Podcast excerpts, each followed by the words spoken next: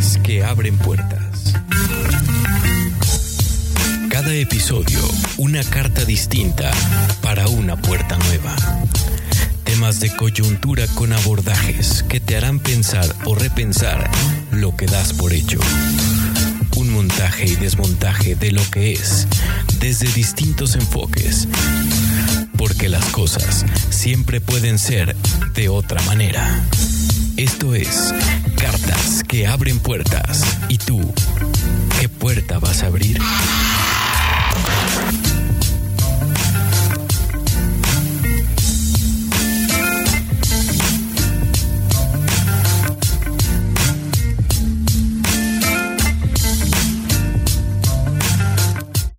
Amigas, amigos, ¿cómo están? Una emisión más de tu podcast Cartas que abren puertas. ¿Quién no se ha despertado, quizás agitado o agitada por lo que sueñan? ¿O se despiertan con una sensación de extrañeza?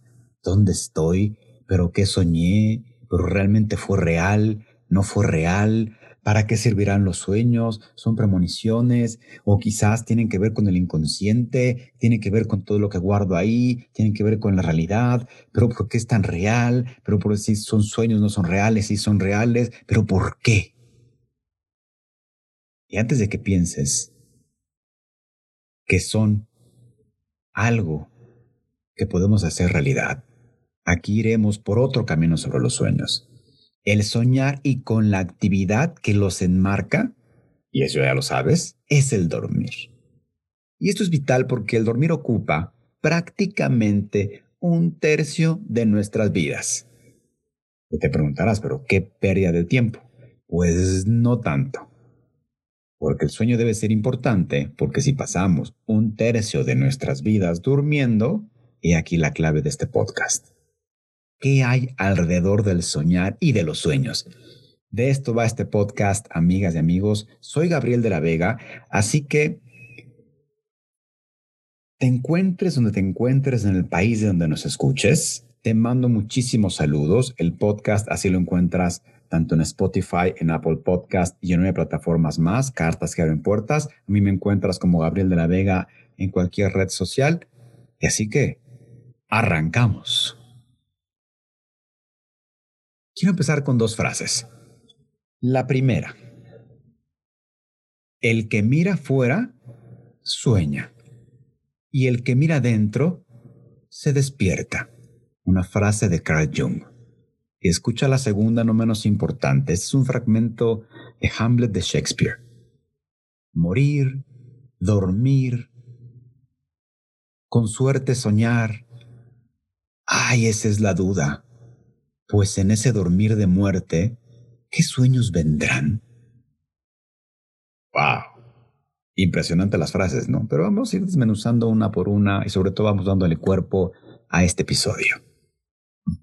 Comenzaremos con el tema eh, y más bien antes del tema, quiero darte un dato, un dato quizás desalentador sobre el sueño, que ya más o menos la vimos en la introducción, ¿no?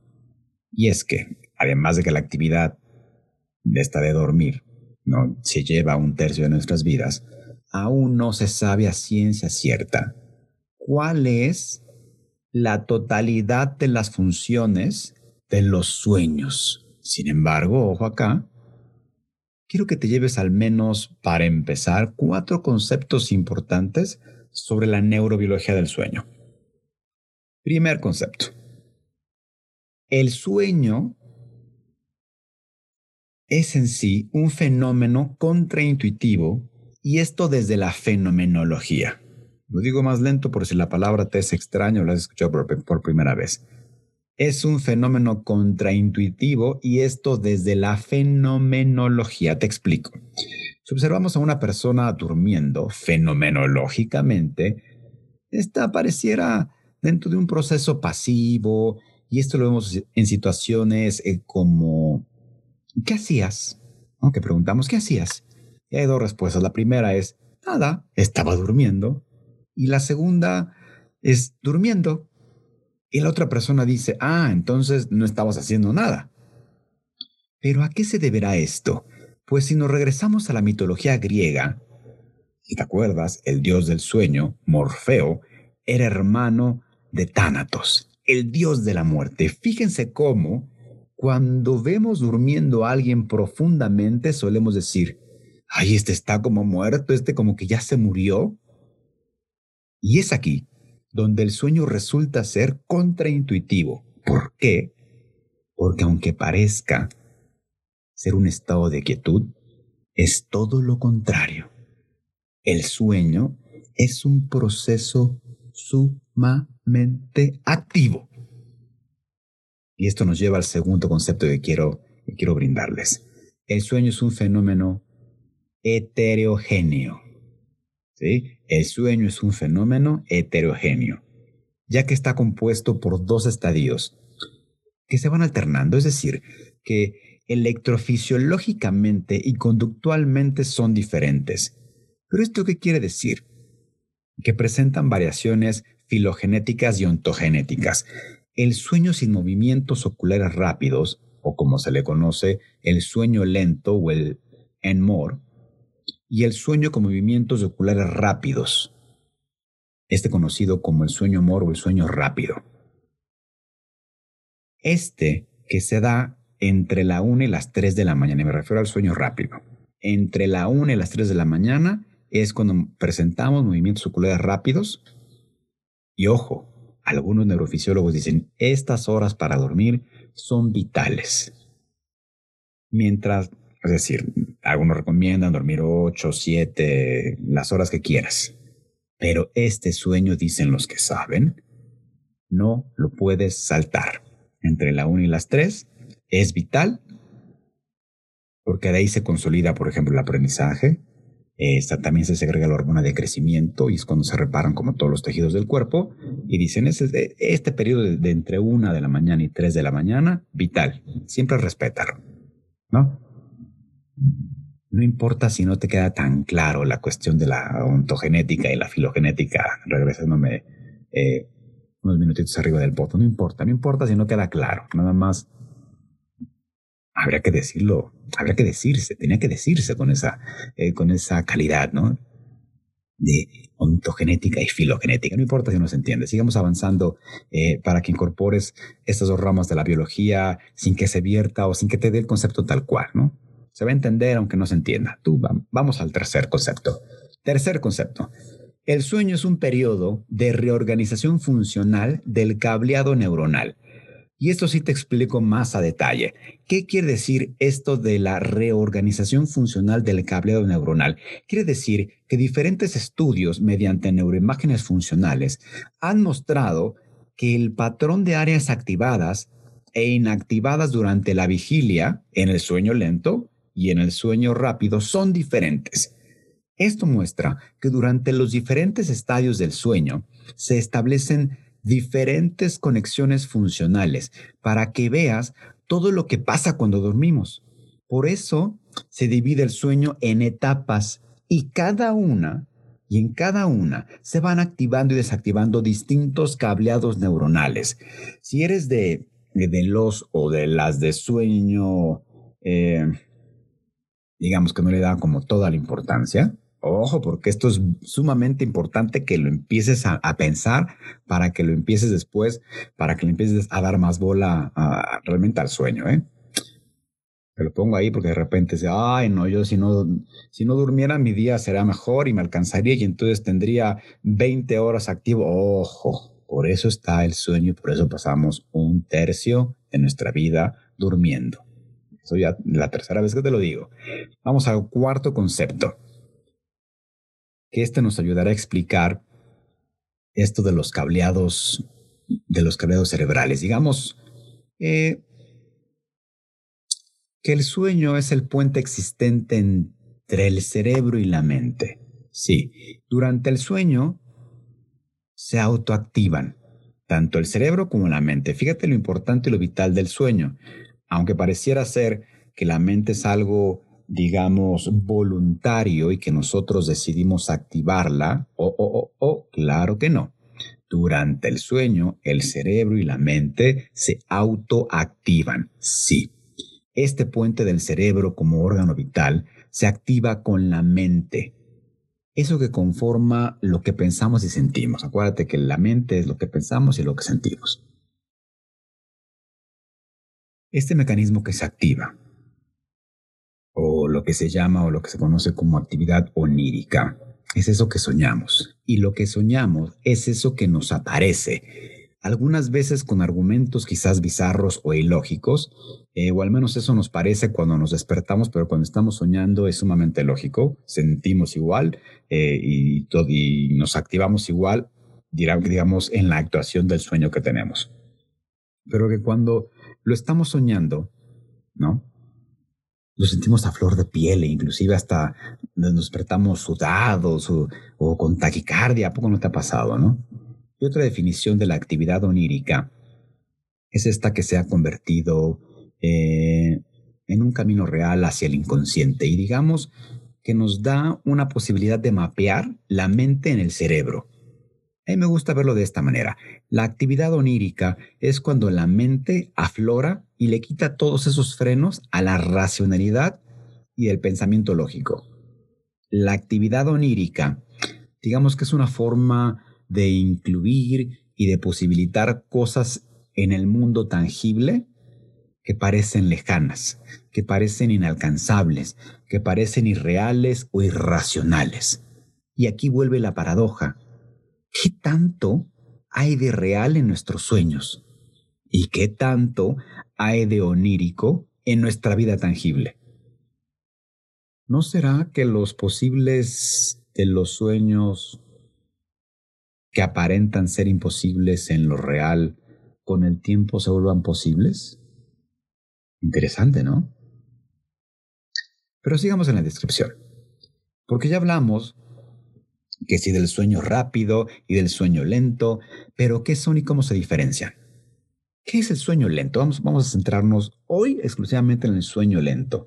La definición fácil, y luego me explayo, el sueño lento en el cerebro inactivo. el sueño lento es el cerebro inactivo en un cuerpo activo y es el tálamo desconectado. Y podríamos caracterizar a este periodo del sueño imaginándonos, por ejemplo, una charla, una junta, una clase por Zoom muy aburrida, es decir, un cerebro inactivo, pero en cuerpos activos. Ya para que te quede claro. Pero te explico más a detalle. Durante la, la transición del estado de vigilia al, al sueño lento, o el, digamos que el tálamo sufre una profunda reorganización bioeléctrica que pasa de una descarga desincronizada, típica de la vigilia, es decir, el famoso estado de alerta, pasa a una descarga sincrónica que desconecta al tálamo y además de desconectar al tálamo, también se desconecta la corteza cerebral. Es decir, la atención consciente y todo procesamiento consciente de información, incluyendo la motricidad fina y muchas otras funciones, digamos que descansan. Recordemos que el tálamo es el aeropuerto de los sentidos. Cuando el hipotálamo lo digo entre paréntesis, se desconecta cuando soñamos, aunque no se desconecta, pero digamos se inactiva un poquito, pues es que dejamos de percibir todo con el olfato, digamos, dejamos de, mirar, dejamos de escuchar tanto para poder entrar en este, en este sueño lento, ¿sí? Pero pero sigamos, sigamos, sigamos, porque esto del tálamo es, es impresionante. Entonces, si el tálamo se desconecta, los estímulos provenientes, te lo, te lo explico de otra manera, ¿no? Si el tálamo se desconecta, los estímulos provenientes de los receptores sensoriales periféricos, es decir, el mundo de afuera, nuestro cuerpo lo empieza o deja de percibir estos estímulos que están ahí.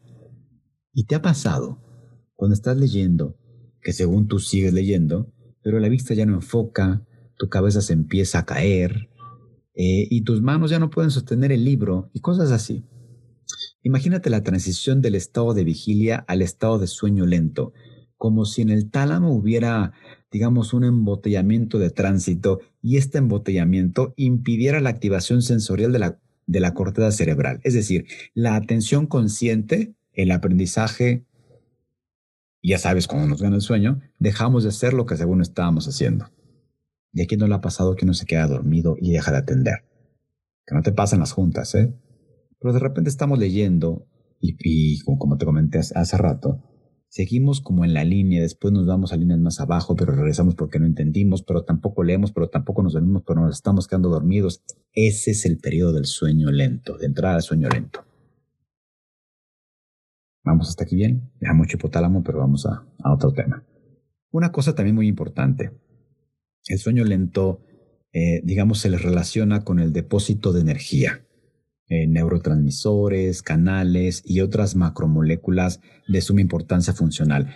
Pero, ¿a qué nos referimos con eso del depósito? Y, y para eso te presento ciertas características para que te haga más sentido y logremos entender la relevancia de lo que pasa durante nuestro sueño lento. Una de las características es que en este sueño lento predomina la primera mitad de la noche. ¿Qué quiere decir esto? que es el periodo del sueño más profundo, o sea, es el tiempo en el que en el que estamos dormidos. ¿Y has escuchado esto de estar dormido como piedra? O que está dormido profundamente. Y a esto, con esto me refiero a una etapa, eh, digamos, a una etapa en la que es más difícil eh, que nos despierten, ¿no? O una etapa en lo de, oye, ¿no escuchaste que, que sonó la alerta sísmica? No, no escuché, estaba dormido. Oye, pero y, cuando compartimos eh, casas, ¿no? Oye, pero ¿y la alarma que no la apagaste ni siquiera la escuché? ¿O no escuchaste el, el, el, pleito que traían los vecinos? No, no, escuché. Ah, a eso se debe. Estamos en sueño lento. ¿Vamos bien hasta acá? ¿Vamos bien hasta acá, sueño lento? ¿Sí? Ok. Con esto también me refiero, que digamos que el sueño lento es primo hermano de ese sueño reparador, ¿no? Fíjate cómo cuando trastocamos este periodo de sueño lento, de repente, ay, dormí pero no descansé. Bueno, ahí, ojo, ve directo a una clínica del sueño.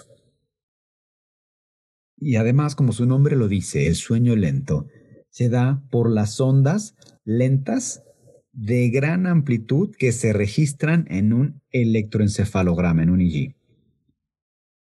Estas ondas lentas de gran amplitud, lo que se conoce en esta, en esta gama, ¿sí?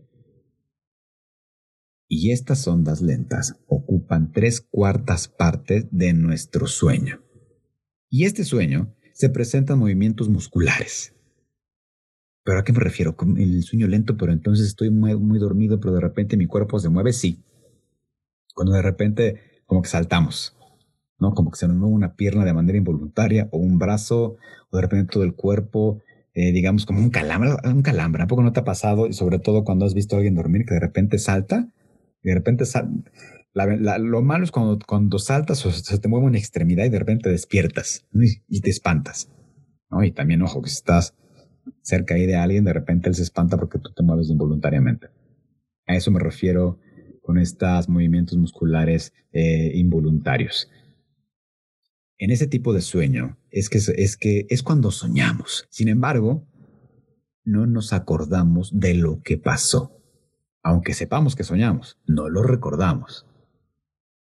Es decir, la actividad onírica es mal recordada y también es cuando hay una disminución del metabolismo cerebral, y esto te lo explico en fácil, es cuando el cerebro consume menos energía. Ay, soñé, pero no me acuerdo, pero soñé, pero no me acuerdo. Vale. Y también es cuando el cerebro consume menos energía, ¿no? Que tiene que ver con todo lo anterior. El hipotálamo disminuido, movimientos oculares lentos, eh, el cerebro no funciona tanto, hay menos, eh, menos demanda metabólica. A esto se refiere todo el sueño lento. Acuérdate que el sueño lento es tres cuartas partes de nuestro sueño. Pero, ¿qué hay del sueño rápido, Gabriel? Ya hablaste mucho de lento. Bueno, eso te lo explico en una segunda parte, en otro episodio del podcast. Porque ya fue demasiado de sueño lento y hasta uno como que le da sueño, ¿no? Y ahora que ya sabes algo que ya has experimentado y ahora ya tienes, digamos, otro parámetro para poder experimentar el sueño lento, para poder darle sentido y para que te empieces a preocupar por si de repente tienes trastornos del sueño o por si de repente sientes que el sueño es una pérdida de tiempo. Ojo, porque realmente esto del sueño reparador, aunque pareciera que uno descansa y se levanta con, con energía, tiene que ver con todo lo que sucede en el cuerpo que se restablece con todo lo que aprendemos, es cuando realmente eh, se conecta o tiene que ver con nosotros. Esto es importantísimo. Muy, muy, muy importante. Así que ya sabemos si tenemos una perspectiva diferente de lo que es el sueño lento. Te mando un abrazo hasta el bello país desde donde nos escuches. Esto fue Cartas que abren puertas y a nivel de sueño lento. ¿Y tú qué puerta vas a abrir?